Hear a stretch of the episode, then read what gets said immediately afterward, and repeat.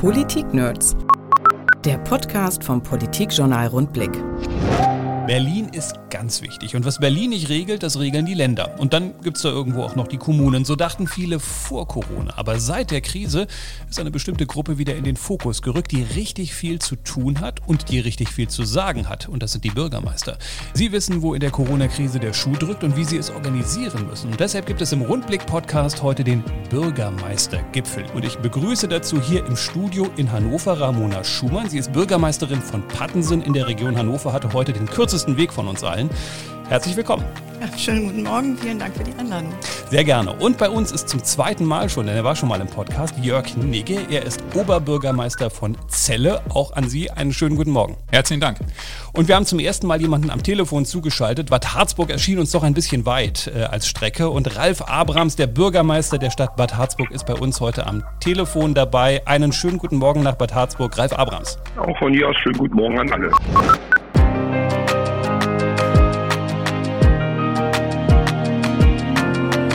Schön, dass Sie alle da sind. Wir müssen natürlich, Herr Abrams, ganz kurz was klären. Wie ist die Schneelage in Bad Harzburg an diesem Tag? Ja, wir haben ungefähr 60 Zentimeter Neuschnee. Wir sind seit Sonntagnacht hier durchgehend, teilweise rund um die Uhr im Einsatz mit THW aus Bassum, mit THW aus Kloster-Zellerfeld, mit zahlreichen privaten Speditionen, Firmen, Radladern und alles, was heranzuziehen ist und natürlich unserem Bauhof und der Feuerwehr.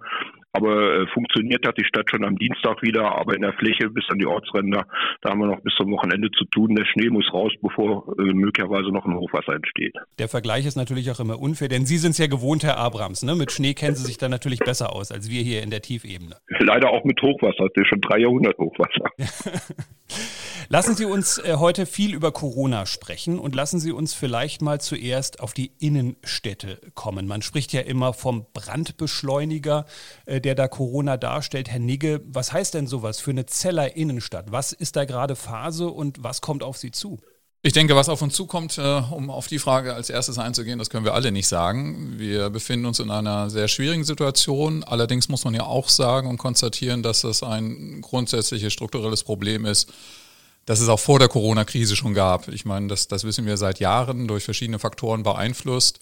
Sicherlich durch mangelnde Investitionen in die Innenstädte, vor allem aber auch durch den Onlinehandel, aber auch, äh, das merke ich zumindest bei uns in Celle immer wieder, immer noch durch ein sehr hohes Mietniveau. Und äh, das sind alles so Punkte, wo wir versuchen, gegen anzugehen. In dieser Frage halte ich auch relativ wenig davon, das Land oder den Bund zu rufen, wie die Innenstädte nun in den nächsten Jahren wieder gestaltet werden können. Ich glaube schon, das ist äh, eine kommunale Verantwortung und da wird man dann eben auch entsprechende Maßnahmen ergreifen müssen. Aber das hängt natürlich davon ab, was in den nächsten Monaten und Jahren kommt und passiert. Lassen Sie uns gleich noch ein bisschen näher drauf eingehen. Vielleicht erstmal auch einen Blick auf die kleineren Städte, Frau Schumann. In Pattensen hat man immer so den Eindruck, naja, so viel Innenstadt habe ich ja gar nicht, wenn ich es mal etwas despektierlich formulieren darf. Ist es bei Ihnen ein anderer Schnack als jetzt zum Beispiel in einer Stadt wie Celle, dass Sie sagen, ich habe einfach weniger Problemfälle, weil es weniger gibt? Also in kleinen Städten wie Pattensen ist vielleicht das Thema des ähm, Handels gar nicht so groß, wobei wir auch dort kleine Einzelhändler haben, die sehr leiden unter der aktuellen Krise. Aber vor allem das Thema der Gastronomie ist ganz groß. Also wir haben jetzt seit zehn Jahren ein sehr umfangreiches Altstadtsanierungsprogramm, was eben auch den Altstadtbereich äh, beleben sollte und auch zur Belebung beigetragen hat, allein durch die Umgestaltung des Marktplatzes. Und die dort ansässigen Gastronomen leiden natürlich unter dieser Krise.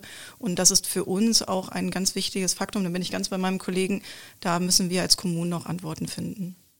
Herr Abrams, vielleicht mal einen Blick auf Bad Harzburg. Da spielt ja Tourismus dann auch eine gewisse Rolle. Das ist ja noch eine ganz andere Problemlage, als man sie vielleicht in Hannover oder in Celle hat. Wie ist die Krise bei Ihnen in der Innenstadt angekommen und äh, wie sehen Sie die Zukunft? Also wir sind natürlich weniger belebt, uns fehlen die Gäste. Wir leben ja auch von den Gästen. Da haben wir auch die großen finanziellen Ausfälle, gar nicht bei der Gewerbesteuer in anderen Bereichen. Aber ich denke, man äh, muss im Rahmen der Stadtplanung auch einiges tun. Wir haben neun Supermärkte in Stadtbad in Bad Harzburg und keinen einzigen auf der grünen Wiese. Und diese Supermärkte sind in den Wohnbereichen und sind ja gleichzeitig umgeben von Bankfilialen, von Postfilialen und anderen Dingen oder Bäckereien. Und ähm, das hat sich eigentlich ausgezahlt, dass wir das über Jahrzehnte durchgehalten haben. Wir haben also keinen Einkaufsmarkt im Gewerbegebiet. Und wir haben in der Innenstadt äh, zahlreiche Gastronomien, die natürlich jetzt unter dem Gästemangel auch leiden. Ähm, und die Geschäfte, die jetzt äh, 2020 geschlossen wurden, bedauerlicherweise auch eine ganze Handvoll an der Hauptstraße, sind aber alle nicht wegen Corona geschlossen worden, sondern wegen Geschäftsaufgabe, Altersmangel und, und ähnliches. Und äh, ich habe eben gehört, andernorts ist ja ein Sanierungsprogramm mit angelaufen. Wir haben uns entschieden, das nicht zu tun. Wir äh, bauen trotzdem unsere Fußgängerzone neu um und ähm, ich würde dafür plädieren, nicht diese umständlichen Programme zu fahren, die dann immer viel Vorlauf haben und viel Mitfinanzierung, sondern ich bin für direkte äh, Mittelzuweisung an die Kommunen. Jeder Bürgermeister weiß äh, oder Bürgermeisterin, wo es am meisten klemmt. Und ähm, das Verfahren so umzudrehen, man soll uns das Geld geben und kann uns hinterher kontrollieren. Und wir würden wesentlich schneller handeln können was Herr Abrams gerade sagt. Herr Nigge habe ich von einem anderen Bürgermeister letztens auch schon mal gehört. Er hat gesagt, das ist alles wahnsinnig kompliziert, es dauert unglaublich lange. Diese Zeit habe ich im Moment eigentlich nicht mehr. Ist das wirklich so ein Schlüssel, dass man sagt, du kannst es nicht mehr klein, klein in irgendwelche speziellen Förderprogramme packen? Jede Stadt muss ihren Weg finden und dafür braucht sie schlicht und einfach Geld? Naja, das ist ja grundsätzlich das Problem, das, das ist ganz klar. Andererseits habe ich auch Verständnis dafür, dass wir Programme brauchen, dass man das natürlich irgendwo kontrollieren muss und nicht jeder einfach wahllos äh, Geld ausgeschenkt bekommen kann. Die Verhältnisse sind überall anders. Natürlich äh, wissen die Vertreter vor Ort am besten, wo was investiert werden muss. Aber ich glaube nicht, dass es die Lösung ist, einfach wahllos Geld auszugeben, denn die Vertretungen haben ja auch noch ein Wörtchen mitzureden und die Schwerpunkte werden dann doch oft wieder aus der Vertretung heraus anders gelegt. Deswegen glaube ich schon, dass es für mich zumindest ist es ein guter Rahmen und eine gute Hilfe im Programm zu haben, das wirklich fokussiert auf die verschiedenen Themen, die wir auch benötigen und wo ich das Geld, das ich dann bekomme, nicht einfach wahllos irgendwo ausgeben kann. Aber Frau Schumann, für mich hört sich ein bisschen allgemein an. Äh, alle sagen, ja, wir haben das Problem schon vorher gesehen, ja, wir müssen was tun, ja, es ist in jeder Stadt anders, verstehe ich alles. Ähm, es hat vielleicht auch keiner den Schlüssel der Weisen bisher gefunden, das ist klar. Aber manchmal äh, habe ich, beschleicht mich ein bisschen der Verdacht, dass viele dann am Ende eben doch nicht die Idee haben, wie man es lösen kann. Ich meine, Hannover ist immer ein prominentes Beispiel. Ich habe halt ein Karstadt-Hochhaus, das ist mehrere Stockwerke hoch und es steht nun mal leer und das gehört mir halt nicht. Ähm, das ist ja in vielen Städten das ähnliche Bild, dass man da eine Immobilie hat, ich kann das selbst nicht bestimmen und dann habe ich auf einmal die Ecken, die da leer stehen. Gibt es einen Plan, den man möglicherweise hat für die nächsten Jahre? Also bei 11.000 Kommunen in ganz Deutschland mit sehr unterschiedlichen Größenordnungen von ein paar hundert oder tausend Einwohnern bis hin zu eben Millionenstädten, glaube ich, ist das nicht realistisch. Ähm, allerdings bin ich ganz bei der Idee zu sagen, man muss die äh, Programme absolut entschlacken. Also aus Sicht einer kleinen Stadt wie Pattensen ist es so, wir müssen extra Personal einstellen, das in der Lage ist, überhaupt diese Förderprogramme zu überblicken, die Förderprogramme zu strukturieren für uns, herauszufinden, was ist etwas, was von der Förderkulisse zu uns passt.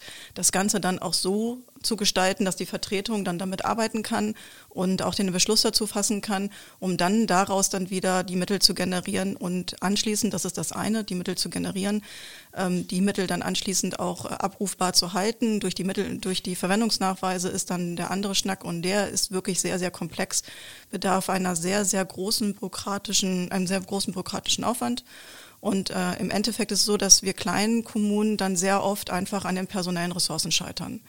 Und äh, da würden wir uns vor allem auch ein, entweder eine Unterstützung wünschen, genau beim Akquirieren, oder eben auch eine Unterstützung dabei, dass man äh, zum Beispiel die Regeln für uns auch entsprechend anpasst, dass wir in der Lage sind, das zu bewältigen. Und da unterscheiden wir uns von Städten wie Celle oder Hannover zum Beispiel, weil wir das so ohne weiteres nicht gewährleisten können. Ist eigentlich eine interessante Frage, finde ich, gerade bei einer Stadt wie Celle an, an Jörg Nigge, weil Celle hat ja genau diese Mittelgröße eigentlich zwischen Hannover und zwischen äh, Pattensen. Ähm, ist es für Sie nicht trotzdem auch ein Problem, dass Sie sagen, also selbst für eine Stadt unserer Größe ist es extrem personalintensiv, das zu überblicken, das zu bearbeiten? Selbstverständlich ist es das. Es ist aber auch schon personalintensiv, überhaupt die Stadtstrukturen aufrechtzuerhalten in der Innenstadt. Und äh, wir haben bei uns immer gesagt, äh, die Innenstadt ist der Fokus schlechthin. Das ist der Ort der Begegnung, das ist der Ort der Identität. Äh, dort verspürt man Stolz auf seine Stadt. Deswegen ist das der absolute Fokus. Wenn die Innenstadt lebt, dann lebt auch die Stadt. Das ist unser Credo und von daher haben wir sehr, sehr viel äh, dort gemacht. Aber das ist natürlich in jeder Stadt anders. Da muss ich meiner Kollegin recht geben. Es ist einfach vor Ort zu entscheiden, was brauchen wir. Wir haben ein großes Maßnahmenbündel. Wir hängen übrigens auch sehr vom Tourismus ab. Wir haben äh, fast zwei Millionen Tagestouristen. Die bringen natürlich das Geld in die Innenstadt, also muss ich darauf eingehen. Ich muss die Aufenthaltsattraktivität erhöhen. Dafür brauche ich natürlich Förderprogramme. Das sind äh, zweistellige Millionenbeträge, die wir benötigen. Wir, wir machen das natürlich aus dem Investprogramm auch. Äh, wir müssen auf die Händler zugehen, wir müssen auf die Eigentümer zugehen. Wir sind selbst dabei, Maklertätigkeiten vorzunehmen. Wir sprechen kleine inhabergeführte Geschäfte an, ob sie nicht nach Zelle kommen wollen. Also wir sind aktiv und diese Pläne, glaube ich, braucht man. Wir müssen mehr Wohnen in die Innenstadt bringen. Auch das machen wir, auch durch Senkung der Denkmalschutzauflagen. Ich will sagen, es ist ein Riesenbündel, aber das ist eben abhängig von der Kommune. Und da unterstützen Programme natürlich. Und das hilft mir sehr, muss ich sagen. Es muss entschlackt werden, es ist sehr bürokratisch, aber äh, die Programme helfen mir, weil sie einfach einen Rahmen geben und wie gesagt auch der Vertretung gegenüber vorgeben. Wenn wir mal auf der Corona-Agenda, die hier vor uns liegt, äh, weitergehen, dann kommen wir natürlich schnell auf das Thema Impfen, weil Impfen wird ein wichtiger Schlüssel sein, um äh, irgendwann überhaupt wieder in die Innenstädte zu kommen, die Läden zu öffnen, ähm, äh, wieder einkaufen zu gehen. Jetzt hört man viel Kritik. Herr Nigge, wenn wir vielleicht gleich mal bei Ihnen bleiben, da kam eine Rücktrittsforderung aus Ihrer Reihe. Aus Goslar kam auch eine um die Ecke, Bad Harzburg sozusagen. Ist das der Schlüssel sozusagen, jetzt mitten im Rennen das Pferd zu wechseln, weil die Fehler liegen ja schon so ein bisschen auf, auf dem Tisch? Naja, gerade im Rennen die Pferde zu wechseln, wenn man auch wechseln kann, denke ich, ist genau äh, das Richtige. Im Nachhinein zu diskutieren, was falsch lief, das muss sein. Aber dann, um die Prozesse zu ändern fürs nächste Mal, falls es so etwas äh, wieder geben sollte, was wir alle nicht hoffen. Aber jetzt sind doch desaströse Fehler gemacht worden. Also alles, was man falsch machen konnte im Ministerium, hat man eigentlich falsch gemacht. Das mache ich nicht an der Person fest, aber sie steht im Ganzen vor, Frau Reimann. Und in einem Unternehmen hätten sich einen dieser großen drei Fehler erlauben können, dann wären sie weg gewesen. Und ich denke, gerade in einer so wichtigen äh, Phase, wo es wirklich um Leben und Tod geht, was uns ja immer wieder gesagt wird, um die Maßnahmen zu rechtfertigen, es geht um Leben und Tod, dann denke ich, kann ich auch erwarten, dass jemand die Verantwortung zieht, und das ist viel zu selten geworden in der Politik in den letzten Jahren aus meiner Sicht, und sagt, okay, wir haben die Fehler gemacht, vielleicht geht es unter anderer Leitung anders. Das hätte ich ganz klar erwartet, ja. Die unglückliche Rolle hat jetzt ein bisschen Frau Schumann, weil hier sitzen zwar Bürgermeister, aber die haben natürlich auch alle ein Parteibuch. Frau, Bürger, Frau äh, Schumann hat zum Beispiel das Parteibuch der SPD, Herr Nigge das Parteibuch der CDU. Jetzt müssen Sie natürlich eigentlich ein bisschen Ihre Parteifreundin verteidigen, aber Sie kriegen wahrscheinlich auch ganz viele Zuschriften, Mails, Anrufe von Bürgern, die sagen, also so richtig gut finden wir eigentlich nicht, wie das läuft. Wie gehen Sie damit um? Zunächst muss ich mal sagen, ich habe im Privatleben ein Parteibuch, aber ich begreife mich als parteiübergreifende Bürgermeisterin. Darauf bestehe ich auch, weil ähm, letztendlich ähm, wählt kein Bürgermeister nur von den eigenen äh, Wählerinnen und Wählern gewählt, sondern auch von den Wählerinnen und Wählern der anderen Seite. Und für die bin ich natürlich genauso da und äh, das ist für mich auch ein ganz wichtiger Fakt. Ähm, nichtsdestotrotz ähm, ist es immer bei Fehlern, die passieren, das ist jetzt mal aus Sicht einer Bürgermeisterin auch sehr schwierig, weil ich glaube, wir sind alle in einer Situation, in der keiner von uns vorher gesteckt hat und die sich auch keiner vor etwa anderthalb Jahren hätte ausmalen können. Und es ist sehr, sehr leicht, und das wissen wir aus unseren Ämtern auch, von außen auf uns drauf zu gucken und zu sagen, das ist ein Fehler, den hätte ich nicht gemacht und deswegen möchte ich, dass du dein Amt aufgibst, anstatt die Möglichkeit zu geben, die Fehler zu korrigieren. Ähm, die Fehler, die ich sehe und die habe ich auch kritisiert und das äh, werde ich auch ähm, in entsprechenden Gesprächen auch nochmal thematisieren, sind zum Beispiel die Frage, wie geht man mit Daten um oder wie ähm, erreicht man eben Menschen, die ähm, zum Beispiel zur Phase 1 jetzt gehören oder zur Gruppe 1, da hätte ich mir wirklich äh, mehr Vertrauen in die Kommunen gewünscht. Ähm, das war wirklich sehr losgelöst von der kommunalen Praxis und das kritisiere ich genauso. Also das Einkaufen von Daten von außen, um äh, dann später dann doch auf die Meldeämter zurückzugreifen, war definitiv ein Fehler, der äh, zu bearbeiten gilt. Und ich halte es in meiner Kommune so und auch in meiner Verwaltung, wenn Fehler passieren, dann passieren sie und dann redet man darüber, A, wie konnten sie passieren und B, wie vermeiden wir, dass sie wieder passieren. Und das würde ich mir wünschen. Das wäre für mich viel, viel wichtiger. Herr Abrams, jetzt müssen wir immer zugeben, in der Landeshauptstadt hat man das Impfzentrum hier im Blick und man hat ein bisschen die Region im Blick. Vielleicht hat man sogar noch ein bisschen Zelle im Blick. Aber ehrlicherweise, wie es so in Bad Harzburg läuft, das hat man dann oft eher so nicht so richtig im Blick. Wie läuft denn die Debatte bei Ihnen in Bad Harzburg über die Impfstrategie des Landes? Ja, da läuft eigentlich gar keine öffentliche Debatte. Äh, ich bin vorhin noch mal äh, darauf hingewiesen worden vom Kollegen aus Celle, dass die Gremien ja auch noch im Wort mitreden. Wir haben hier ständige Telefonkonferenzen jeden Montag mit den Ratspitzen, haben inzwischen aber einen äh, einstimmig von Linken bis AfD verabschiedeten Doppelhaushalt bis 2023 auch schon genehmigt mit Rekordinvestitionen, mit relativ wenig äh, Förderprogrammen dabei. Und äh, in Goslar ist äh, Oberbürgermeisterwahlkampf, da geht's hin und her und rauf und runter. Wir haben uns hier eigentlich darauf verständigt, die Füße mal ein bisschen stillzuhalten. Allerdings bin ich ja auch Präsidiumsmitglied des Städtetages, somit also auch im Vorfeld äh, des Erlasses von Verordnungen, Gesetzen auch mit beteiligt. Und da muss ich doch schon sehr den Kopf schütteln, was Frau Reimann auch noch bis in die letzten Tage hinein immer erzählt hat. Denn äh, schon vor Weihnachten war ich fast täglich eigentlich im Einwohnermeldeamt gewesen, habe gesagt, wann geht's jetzt endlich los? wir haben unten eine Maschine drin, wir können 10.000 Briefe innerhalb eines Tages äh, eintüten und bringen die zur Post, da gibt es keine Datenschutzprobleme oder nichts. Das würde für uns auch keine Arbeit bedeuten, das ist ein Ammenmärchen, dass man uns da schützen wollte, sondern der Städtetag und unser Präsidium, wir haben uns angeboten, angeboten, äh, das zu übernehmen und das ist abgelehnt worden. Und das muss man nicht nur kritisieren, sondern das ist eigentlich ganz starker Tobak. Allerdings bin ich auch der Meinung, äh, jetzt die Köpfe auszutauschen, wie man das in Bayern gemacht hat, macht die Situation nicht viel besser. Aber es war nicht nur ein Fehler, es waren mehrere Fehler, die gemacht wurden. Und da hat der Vorredner von mir auch schon drauf Bezug genommen. Mhm. Da würde ich gerne nochmal nachfragen, Herr Abrams, weil mir in eine Frage immer noch nicht so ganz klar ist oder besser gesagt eine Antwort.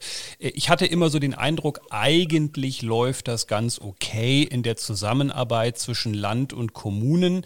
Äh, klar, Fehler passieren, ist ja auch eine Krise, die wir noch nie vorher erlebt haben. Verstehe ich.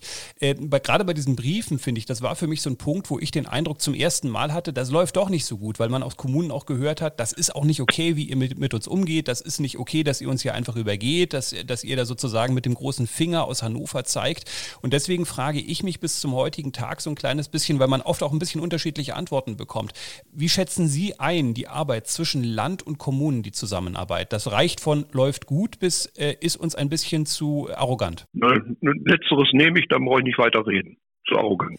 Zu arrogant, sehr gut. Was sagen denn unsere Kandidaten hier im Studio? Herr Nicke, ich frage Sie mal. Naja, das, die, also ja, ich kann meinem Vorredner nur recht geben. Arroganz sicherlich auch. Äh, mir ist wichtig zu sagen, die Rücktrittsforderungen resultieren ja auch daraus, dass es die ersten offensichtlichen Fehler waren, die in die Öffentlichkeit gedrungen sind. Wir haben uns als Oberbürgermeister vorher schon häufig beschwert, auch in den Runden, dass wir so gut wie gar nicht beteiligt werden. Wir, wir kriegen Mails zugeschickt, wenn wir durch Zufall am Arbeitsplatz sind, haben wir eine Stunde Zeit, äh, die Verordnungsentwürfe zu kommentieren. Hat sich mittlerweile gebessert, hat aber auch lange gedauert. Von daher ist es äh, nicht nur eine Arroganz, sondern fast eine Ignoranz, muss ich sagen. Ähm, Frau Schumann, ist es schwieriger in einer größeren Kommune wie bei Herrn Nigge oder in einer kleineren, wenn Sie sozusagen eine Anweisung bekommen, Sie müssen das umsetzen. Jetzt könnte man sagen, er hat mehr Personal dafür, aber äh, Sie haben die kleinere Fläche und haben weniger Menschen, die das am Ende betrifft. Also sind Sie überforderter mit wirklich organisatorischen Dingen, die sehr ad hoc auf Sie zukommen vom Land? Also ähm, vielleicht muss man auch dazu sagen, ähm, ob es von der Fläche her stimmt, weiß nicht, aber wir haben weniger Einwohner und Einwohner, aber bei 64 Quadratkilometern, das ist schon eine recht große Fläche für so eine Kommune.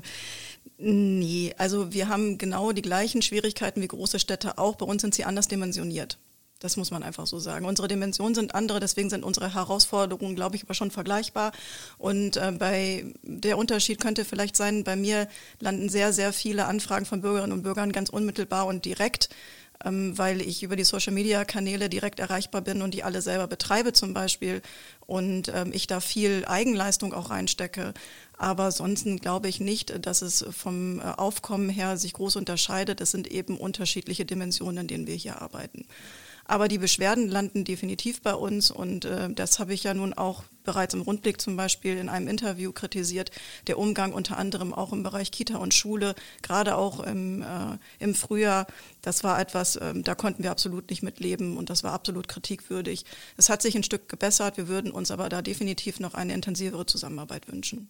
Im Rundblick, das scheint mir ein gutes Medium dafür zu sein, wenn ich das an der Stelle mal anmerken darf. Herr Abrams, lassen Sie uns mal kurz zur äh, Teststrategie äh, kommen, die äh, ja auch immer wieder in der Diskussion ist, weil Kritiker sagen, naja, ihr tut euch mit der Schließung immer dann am Ende relativ leicht, aber die Frage ist natürlich auch, wie läuft das denn eigentlich in Altenheimen, in Pflegeheimen, Schulen? Lasse ich mal fast außen vor. Also das ist ja dann noch schwieriger, das Thema. Wie sehen Sie das denn? Testen wir genug? Müssten wir mehr testen? Würde uns mehr Testen mehr Freiheit geben?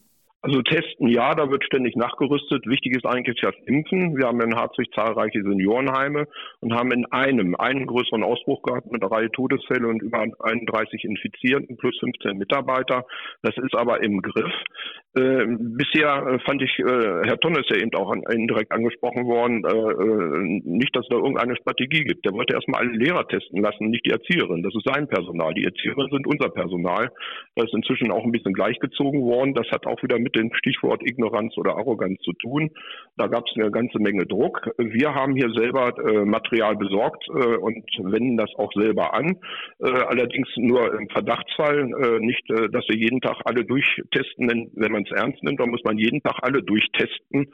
Und äh, das halte ich derzeit bei unserer Lage hier für etwas überzogen. Es ist vielleicht manchmal auch ganz gut, wenn man Provinz ist. Wir haben hier keine großen Problemstadtteile oder ähnliche Hotspots, die die, die Situation noch überlagern könnten, sondern wir beobachten das sehr genau und haben eigenes Material vorrätig und sind sofort auch vor Ort schneller als das Gesundheitsamt aus Goslar. Das machen wir mit eigenem Personal. Das wird der Herr Jung natürlich besonders gerne hören.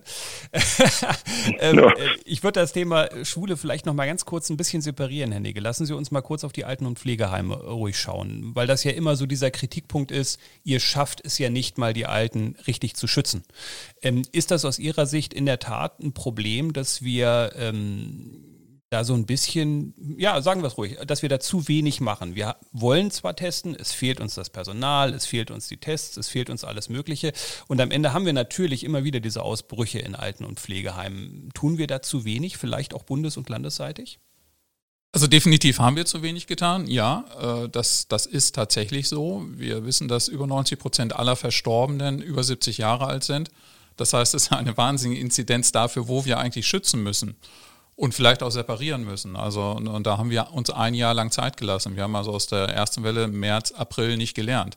Dass wir dort das alles nicht wissen konnten und dass man da natürlich erstmal ins Blaue geplant hat, ist völlig okay. Das kritisiert auch niemand, glaube ich.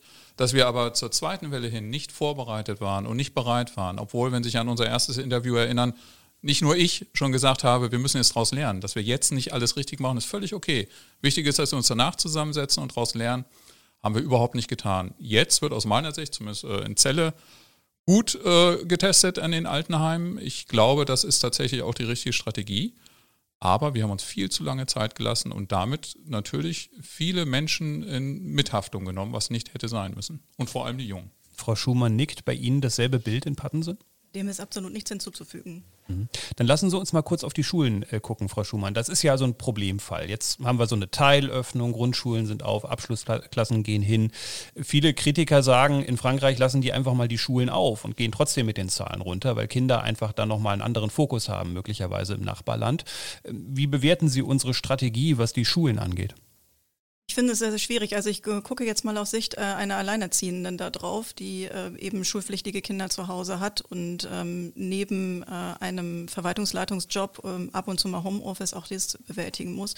Und das ist für Familien eine unfassbar schwer zu bewältigende Situation muss man einfach klar so sagen. Wir sind keine Lehrkräfte, wir haben das nicht gelernt, wir sind auf die Lehrkräfte angewiesen und es bedarf eben eines sozialen Kontaktes untereinander. Ich glaube, da gibt es auch keine zwei Meinungen zu. Insofern ähm, gab es, also es gab in der ersten Welle diese Diskussion ja auch schon. Da hat man ganz oft äh, Dänemark ähm, als Vergleich herangezogen, wo die Kleinsten dann zur Schule gegangen sind, um diese sozialen Kontakte weiter pflegen zu können und die Älteren dann ähm, in das äh, Distanzlernen gegangen sind, aber auch mit äh, Wechseln, soweit ich weiß. Und äh, das wäre ein Modell gewesen, wo ich denke, damit hätten wir auch gut arbeiten können. Ähm, mir fehlen da aber auch die Strategien. Ähm, aber das ist, äh, da sind auch wieder diese Punkte, vieles sieht man wie unter einem Brennglas, was auch vorher versäumt worden ist. Ähm, wir haben im Moment kein, kein System, kein Lernsystem, das uns ähm, auch Skills vermittelt oder das den Kindern Skills vermittelt, die zum Beispiel zum Selbstlernen anregen.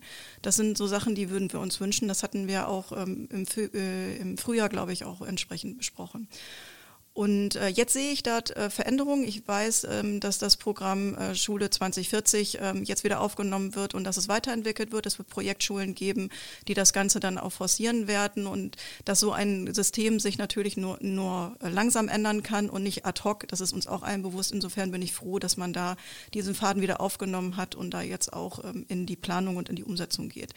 Für die jetzige Phase ist es so, dass ich mir wünschen würde, dass wir relativ schnell dazu kommen, die Familien wieder zu entlasten, den Kindern ihr Sozialleben äh, zurückzugeben und vor allem die Lehrer zu schützen. Und da gab es gestern in der Pressekonferenz von Angela Merkel einen sehr bemerkenswerten Satz, die sagte, wir nehmen Lehrkräfte und Erzieherinnen in die Phase 2 der, der zu Impfenden, weil wir sehen, dass sie aufgrund ihres Jobs nicht in der Lage sind, Distanz einzuhalten und wir sie schützen wollen. Und das war für mich ein ganz, ganz wichtiges Zeichen. Das ist ja sehr umstritten, Herr Nigge, weil man natürlich sagt, eigentlich eigentlich habt ihr von der Ethikkommission eine Vorgabe, jetzt fangt ihr an, politisch da drin herumzuwirken. Ähm, insofern gibt es dann natürlich auch ehrlicherweise einen Nachteil in der Diskussion, wenn ich sage, ich ziehe Lehrkräfte und Erzieher vor. Ich denke, es ist grundsätzlich schwierig äh, zu fokussieren, wer nun als erstes geimpft werden sollte, wer nicht. Äh, scheint auch viele Mandats- und Amtsträger zu geben, die aus eigener kalter Hosentasche mal entschieden haben, dass man es anders machen könnte, möchte ich mich jetzt nicht weiter zu äußern. Schule, und da gebe ich äh, meiner Vorrednerin absolut recht, äh, ist der absolute Schwerpunkt. Wir vergehen uns gerade an der jungen Generation, das muss man ganz deutlich sagen. Die Zahlen sind ja gestern wieder deutlich geworden. Ein Drittel mindestens hat psychische Probleme. Die Eltern und nicht nur Alleinerziehende haben Riesenprobleme. Das wird alles auf dem Rücken der Eltern und aber auch der Kinder ausgetragen. Sie können dem Sechsjährigen, dem Zehnjährigen nicht erklären, warum er seine Freunde nicht sehen darf. Das seit mittlerweile einem Jahr. Wir wissen, dass Kinder nicht so infektiös sind. Wir wissen, dass Kinder die Krankheit nicht so extrem weitergeben. Das hat ja gestern erst wieder ein Virologe bestätigt aufgrund wissenschaftlicher Studien. Und äh, da vertun wir uns nichts, die Schulen zu öffnen, ganz im Gegenteil. Und äh, dass wir natürlich alle schützen müssen, ist klar. In der Oberbürgermeisterkonferenz wurde ja nun auch entschieden und vom Land ja mehr oder weniger auch, dass wir zumindest die Kita-Kräfte jetzt mal schützen wollen. Wir machen das in Zelle mittlerweile durch äh, Testung. Wir schützen auch das pädagogische Personal, also nicht die Lehrer, die ja nun Landesangestellte sind, sondern äh, das Personal an den Schulen, die für Nachmittag etc. verantwortlich sind. Auch dort äh, machen wir Tests auf unsere Kosten soll ja irgendwann hoffentlich dann subventioniert werden seitens des Landes. Aber das ist doch die richtige Strategie. Die Alten schützen, die Jungen auch schützen, aber eben auch ihrer Bildungschancen nicht berauben. Und die soziale Schere geht derzeit so stark auf und die psychischen Probleme gehen derart in die Höhe, dass das Kollateralschäden sind, die aus meiner Sicht so nicht mehr zu verantworten sind. Ich möchte jetzt aber einmal die Lanze für Herrn Tonne brechen. Ich bin, glaube ich, nicht bekannt dafür, dass ich sein größter Freund bin. Ich habe immer sehr viel kritisiert in den letzten Jahren. Ich möchte mit ihm momentan nicht tauschen. Er steht wirklich im Mittelpunkt von, von so vielen Menschen, die an ihm zerren und Forderungen stellen. Dafür war die Kommunikation, auch wenn es vielleicht die falschen Maßnahmen waren und, und man das auch kritisieren kann, wo er aber nicht alleine was für kann, ganz im Gegenteil, die Kommunikation war immer sehr gut und transparent und ich finde schon, er hat keinen schlechten Job gemacht. Und er kann nichts dazu, dass die Schulen nicht geöffnet werden oder in welchem Modell wir nun gerade sind. Er hat da schon eine andere Meinung, so habe ich das auch mitgenommen in anderen Gesprächen. Von daher muss ich da einfach mal die Lanze brechen. Jetzt ist es 20 nach 10, um 12.30 Uhr tritt ja der Kultusminister heute vor die Presse und erklärt uns, wie es weitergeht. Herr Abrams, im Moment sieht es ja so aus, als bleibt es erstmal so, wie es ist. Grundschulen äh, auf, äh, Abschlussklassen gehen rein, die anderen bleiben im Homeschooling. Aus Ihrer Sicht so richtig oder würden Sie eher sagen, wenn ich mir die Kinder im Ort angucke, es wäre schon besser, auch die anderen Klassen jetzt mal so langsam, zumindest im Wechselunterricht, in die Gebäude zurückzuholen? Ja, wir, haben in Harzburg drei Gymnasien sogar, aber wir sind nur Träger von Grundschulen. Davon haben wir vier Stück. Und ähm, das ist ein Ort der kurzen Wege. Wir haben auch nicht das gemacht, was Herr Tonne an Lockerung äh, ähm, vorgegeben hat im vergangenen Sommer, sondern wir haben strikt seit fast einem Jahr unsere Kindergartengruppen getrennt und ähnliches, denn ich bin Freund von Planungssicherheit. Und das war neulich von Herrn Tonne leider wieder aufgehoben, als er den Eltern freigestellt hat, ob die Kinder in die Schule kommen oder nicht. Und da kann man, wenn da Mittagsverpflegung ist, dann kann man die hinterher auch wegwerfen, wenn die Kinder nicht kommen. Aber wir sind eine kleine Stadt der kurzen Wege. Wir haben eine sehr gute Kommunikation mit der Elternschaft Landschaft, sodass also wir doch den tagesaktuellen Überblick haben, wer kommt und wer nicht kommt. Wir sind auch äh, am Nachrüsten sehr schnell weit gewesen, äh, haben also äh, auch aus dem Digitalpakt äh, Geld ins Auge genommen und äh, ich würde mir wünschen, dass äh, es nicht dazu kommt, dass äh, die Dinge wieder überschnell geändert werden. Das ist auch die Debatte gewesen, warum wir jetzt beim Inzidenzwert bei 35 gelandet sind in der Diskussion in Berlin gestern, nicht bei 50. Wir waren hier nämlich schon öfter unter 50 im Landkreis Goslar, aber dann würde ich nicht gleich wieder alle Türen aufmachen, sondern ich würde schon sagen, man sollte bestimmte Vorgaben länger haben. Jetzt wird ja zum Wochenende eine neue Verordnung kommen, wieder vom Land Niedersachsen. Die tritt aber schon am 28. Februar wieder außer Kraft. Dann geht aber wie die Bundesregelung und die Empfehlung bis zum 7. März. Das ist nichts deckungsgleich. Deswegen werde ich mir sehr genau anhören, was der Tunnel da erklären wird. Ich auch. Lassen Sie uns nochmal alle zusammen äh, zum unangenehmen Thema kommen, zum Geld. Denn äh, wenn man auf die Haushalte guckt äh, und man schaut in die Zukunft, dann möchte man vielleicht sich lieber umdrehen und doch nicht so richtig in die Zukunft schauen, Herr Nigge. Wenn Sie sich die Haushalte der kommenden Jahre mal anschauen in Zelle, was Ihnen da auch wegbricht, einfach auch durch die Krise. Wie sehen Sie da voraus? Naja, das, das ist einfach die Glaskugel, da kann man jetzt momentan gar nichts zu sagen. Ich bin froh, dass wir in den letzten vier Jahren wirklich sehr strikt konsolidiert haben. Wir waren auf einem sehr guten Weg, haben seit über zehn Jahren das erste Mal einen ausgeglichenen Haushalt vorweisen können. Davon zehren wir jetzt natürlich ein bisschen. Inwiefern die, die Wirtschaft jetzt betroffen ist, ist schwer zu sagen. Wir sind in vielen Gesprächen, wir hören natürlich viel. Mir ist es viel wichtiger, dass wir versuchen jetzt äh, einfach zu unterstützen, die Strukturen aufrechtzuerhalten, egal ob Einzelhandel oder große Unternehmen.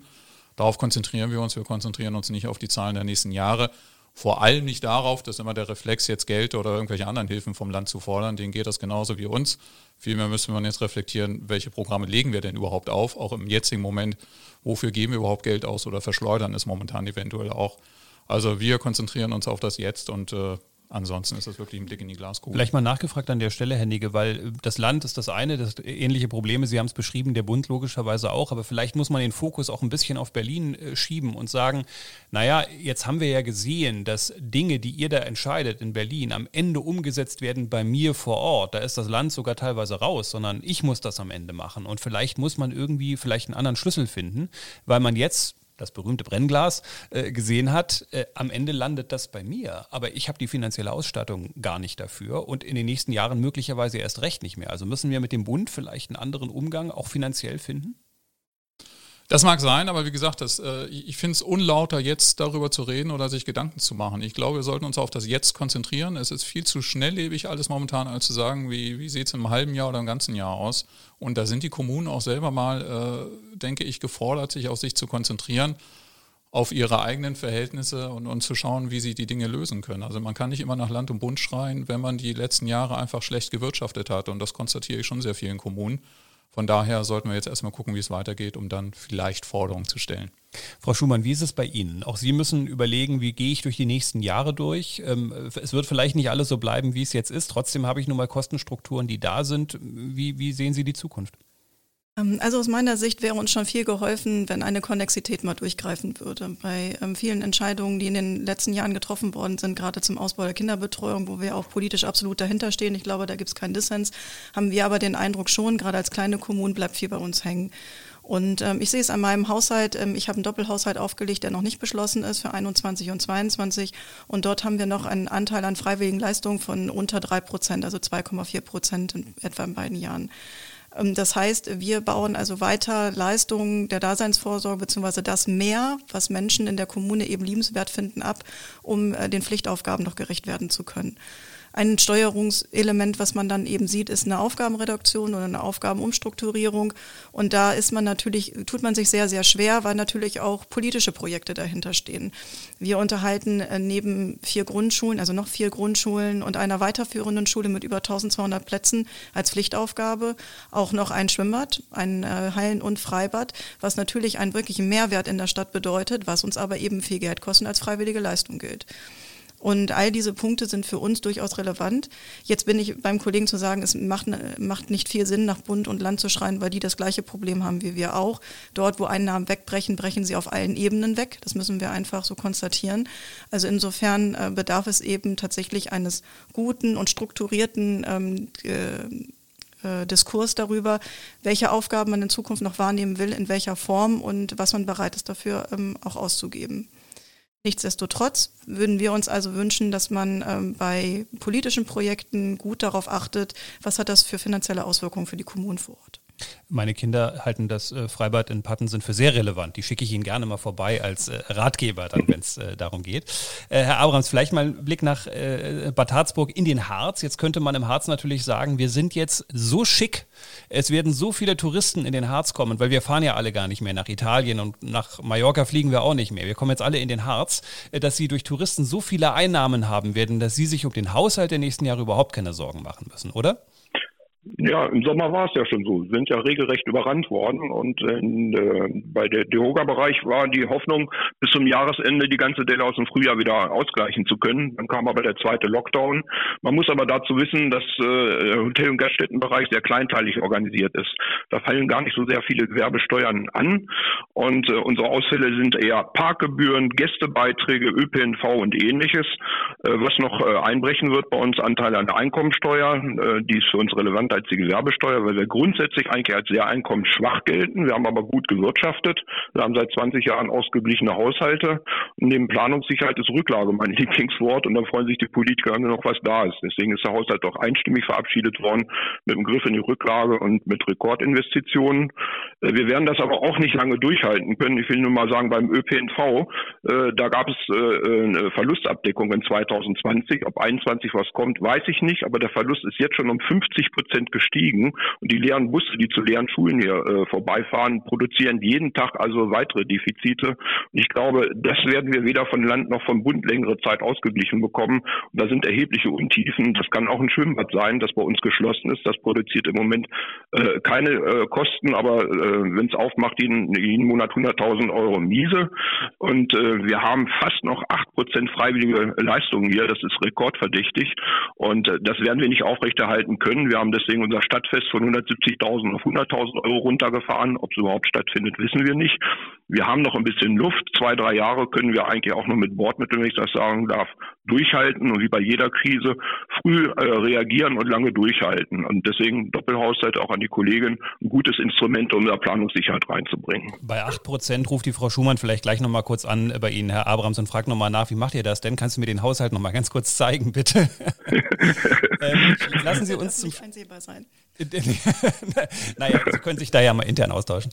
Ähm, ja, lassen Sie uns äh, zum Schluss nochmal ganz kurz, Herr Abrams, auch nochmal auf das Thema Selbstkritik kommen, weil ich oft den Eindruck habe, so von der Landesebene mal runtergeschaut, ähm, betrifft vielleicht gar nicht mal so die einzelnen Kommunen, sondern eher die Landkreise. Wir hören das immer so, in dem einen läuft das besser, in dem anderen läuft das schlechter, hier läuft Impfen gut, da läuft Impfen schlecht. Am Ende sprechen natürlich die Kommunalverbände dann mit einer Stimme und man hat oft den Eindruck, es gibt so eine gewisse Beißhemmung, sowohl untereinander als auch von oben nach unten. Also wir hören zwar, dass im einen Kreis es nicht so gut läuft, aber eigentlich sagt keiner was. Wir reden von Fehlerkultur und wir reden von Best Practice, aber eigentlich haben wir oft äh, Schlecht Practice ähm, und keiner sagt's. Äh, sehen Sie da vielleicht noch mal eine Kerbe, wo man mal reinhauen müsste, Herr Abrams, dass wir wirklich selbstkritisch äh, sagen und nicht um uns fertig zu machen, sondern selbstkritisch sagen, da kann doch ein Landkreis zum Beispiel vom anderen auch mal was lernen. Ja, Benchmarking heißt das heutzutage. Früher hieß das Abschreiben in der Schule. Eine sehr wenig arbeitsaufwendige Methode. Ähm, für unseren Landkreis muss ich mal mit in Anspruch nehmen. Wir sind politisch sehr bunt gestreut. Allerdings, wir haben auch heute Nachmittag wieder unsere ständige Telefonkonferenz. Das ist die sogenannte HVB-Runde, also die Bürgermeisterrunde, die sonst vor Ort mit dem äh, Landrat stattfand. Das hat eigentlich sehr gut funktioniert, auch äh, schon vor Corona. Da wird also nicht parteipolitisch also groß agiert. Das gilt auch für den Verband im Städtetag, wenn ich das so sagen darf. Da gibt es aber traditionell, es sind ja drei Spitzenverbände in Niedersachsen, wir haben den Städte- und Gemeindebund, den Landkreistag und den, den Städtetag auch immer so ein bisschen äh, äh, Differenzen. Äh, die gab es vor Corona, dass also der Städte- und Gemeindebund vielleicht die kleineren Kommunen im Auge hatte und der Städtetag die größeren. Allerdings habe ich festgestellt, dass jetzt in Corona-Zeiten tatsächlich die Stellungnahmen, auch die kritischen Stellungnahmen von allen drei Verbänden gemeinsam abgegeben werden. Das ist durchaus sogar ein Fortschritt.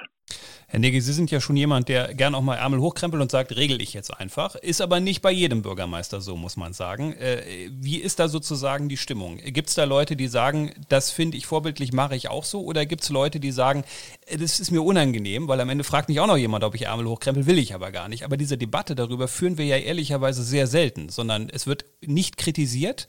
Die Bürger leben halt da, wo sie leben und haben Pech, wenn es schlecht läuft oder Glück, wenn es gut läuft. Das ist genau so. Ich glaube, wir leben in einer Zeit, und das ist ja das, was ich vorhin schon habe anklingen lassen, in der politischer Diskurs und vor allem auch Selbstkritik überhaupt nicht mehr erfolgt und auch gar nicht gewünscht ist. Und das finde ich ein Riesenproblem, ein sehr großes gesellschaftliches Problem, auch in die Zukunft weisend. Sobald man was kritisiert, äh, heißt es, das geht doch jetzt gerade gar nicht. Äh, man bringt ja alles durcheinander, genau wie wir vorhin über Frau Reimann gesprochen haben. Das heißt, oh, jetzt lieber nicht die Pferde wechseln. Genauso äh, wie, wie Frau Merkel sagt, es läuft ja eigentlich alles ganz gut und lasst uns nach der Krise äh, kritisieren. Nein, man muss doch die Dinge auf den Tisch bringen und gucken, was ist tatsächlich der beste Weg. Gibt es andere Wege? Und da darf Parteipolitik keine Rolle spielen. Und wenn die FDP sagt, man kann doch mal andere Dinge ausprobieren, kann man es doch nicht gleich wegbügeln oder ignorieren. Und, und wenn jemand anders was sagt, genau das Gleiche. Also wir müssen wieder dazu kommen, dass wir kritisieren. Ich bin erstaunt und es ist schwer zu sehen und nachzuvollziehen, dass die Abgeordneten, von denen hört man ja fast gar nichts, dass, dass sie auch der, der Regierungskoalition nicht einfach mal sagen, wir wollen diskutieren. Wir wollen mit euch diskutieren und sie Dinge nicht nur vorgeben lassen. Und das achte ich als großes gesellschaftliches Problem der Zukunft, wenn sich das nicht ändert. Frau Schumann, ist das ein Problem, dass wir vielleicht mit der Selbstkritik auch ein Problem haben, weil wir auch gleich eins auf die Mütze bekommen, wenn wir es mal sagen? Also wenn Sie jetzt äh, im, in der Lokalzeitung sagen, das habe ich aber in Patten wirklich nicht gut gemacht. Die Frage ist, tut Ihnen das gut oder läuft das am Ende gegen Sie und gar nicht gut? Also auch was Selbstkritik angeht zum Beispiel. Also ich habe damit keine schlechten Erfahrungen gemacht, das kann ich schon mal sagen. Das ist mir durchaus passiert ähm, und wenn Fehler passieren, dann habe ich keine Schwierigkeiten damit, sie einzuräumen. Und eigentlich bringt einem das, wenn man das offen kommuniziert ähm, und vor allem auch Mittel aufzeigt, zeigt, wie es äh, nicht wieder passiert. Nicht alles kann man garantieren, weil es ganz oft auch äh, situationsabhängig ist, aber eigentlich bringt einem das eher Respekt ein und äh, sehr viel Wertschätzung. Also das kann ich aus meiner persönlichen Erfahrung einfach berichten. Nichtsdestotrotz, ähm, glaube ich, geht es erstmal damit los, Fehlerkultur bedingt auch Akzeptanzkultur. Und äh, da habe ich manchmal Schwierigkeiten zu sehen, ähm, dass die Leute genug Vertrauen haben in eine Akzeptanz äh, in diese Sachen. Das hat vielleicht auch was mit Erfahrungswerten zu tun, gerade wenn man lange im politischen Betrieb sind, ist. Ich bin noch nicht so lange im politischen Betrieb und habe da vielleicht auch nicht so Schwierigkeiten mit gehabt. Also insofern ist das vielleicht etwas, an dem wir auf jeden Fall arbeiten müssen. Da bin ich ganz bei dem Kollegen. Das, ähm, was ich ähm, immer wieder sehe, ist, dass wir auch lernen müssen, Kritik, als Sachkritik zu akzeptieren und sie nicht persönlich auf uns zu beziehen. Also die eigene Rolle dabei auch zu definieren und zu sagen, ja, okay, in meiner Rolle, in dieser Situation gab es eben diesen Fehler und die Frage ist, wie ich ja vorhin schon gesagt habe, wie verhindert man, dass es wieder passiert? Wobei es Situationen geben wird, da kann man das nicht immer verhindern. Also bei Kommunikationsfehlern zum Beispiel, die sind immer individuell. Es gibt nie die gleiche Form von Kommunikation. Und da muss man Strategien entwickeln, wie man damit umgeht. Und man muss auch akzeptieren, dass es eben nicht immer perfekt laufen wird. Und ich glaube, da sind wir auch in der Gesellschaft zu sehr darauf gepolt, dass alles immer super und perfekt und gleich richtig läuft. Und dieses, ich nenne das mal Trial and Error, ist nicht so gerade unsere kulturelle Basis, auf der wir da auch arbeiten. Perfekt gelaufen ist auf jeden Fall dieser Bürgermeistergipfel. Hier gibt es absolut nichts zu kritisieren, finde ich jedenfalls. Äh, ich bedanke mich sehr herzlich äh, bei unseren Gästen, die heute zu uns gekommen sind. Ramona Schumann, Bürgermeisterin von Pattensen. Schön, dass Sie heute bei uns gewesen sind. Ja, Vielen Dank. Dank. Jörg Nicke war bei uns, Oberbürgermeister von Celle, schon zum zweiten Mal. Gehört eigentlich beim Rundblick hier schon fast dazu zum Podcaststudio. Ja, das klingt gut. Danke. Und wir senden herzliche Grüße zu Ralf Abrams nach Bad Harzburg. Schön, dass Sie uns heute zugeschaltet waren, Herr Abrams. Ja, Glück auf nochmal von hier. Machen Sie es gut. An alle Hörerinnen und Hörern einen schönen Tag. Tschüss. Politik Nerds. Mehr Infos unter rundblick-niedersachsen.de.